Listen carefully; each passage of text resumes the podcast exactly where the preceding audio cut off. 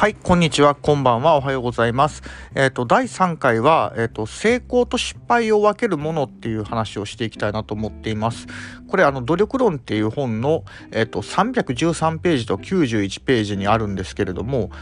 あの、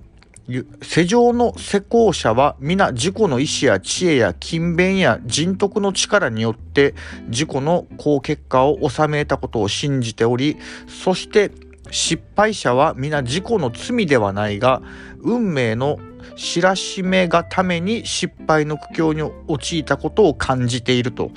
すごく意訳するとうまくいったいった人っていうのは自分が努力したからあのうまくいったんだと感じると。でうまくいかなかった人っていうのは運命のせいでそうなった。誰かのせいでそうなったと。自責と他責っていう言葉もあります。自分の責任と感じるか他人の責任と感じるかそこが成功者と失敗者を分けるものですよっていうのがあの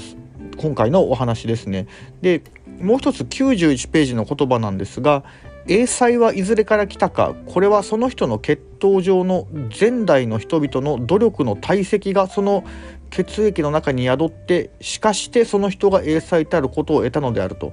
ちょっと残酷な話ではあるんですけどあの結局持って生まれたものの差ってあるよねっていう話ですよね。あんまりね認めたくないし暗い気持ちになるかもしれないんですけどあの一番1回目の話2回目の話と続いてきた話ではあるんですけど